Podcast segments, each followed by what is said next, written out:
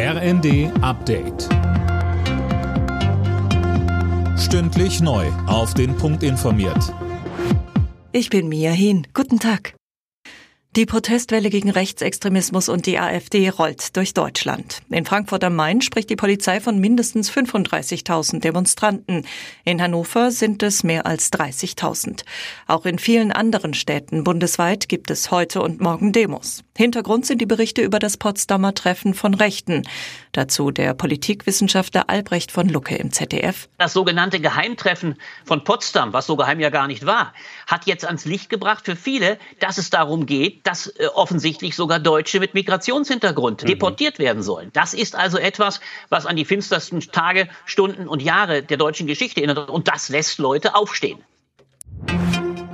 Auch der Bundesverband der deutschen Industrie unterstützt die Demos gegen rechts. BDI-Chef Russwurm sagte im Bayerischen Rundfunk, es mache keinen Sinn, den Fokus auf Nationalstaaten zu richten. Deutschland sei auf internationale Zusammenarbeit und Vernetzung angewiesen.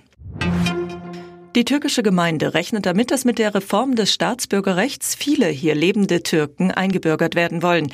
Allein in diesem Jahr könnten bis zu 50.000 den deutschen Pass beantragen, heißt es. Anne Brauer. Der Bundestag hat beschlossen, dass Menschen in Deutschland künftig schneller eingebürgert werden und dabei auch ihren ausländischen Pass behalten können. Der Vorsitzende der türkischen Gemeinde, Gükay Sofolo, rechnet deshalb damit, dass immer mehr hier lebende Türken die Einbürgerung und eine doppelte Staatsbürgerschaft beantragen werden.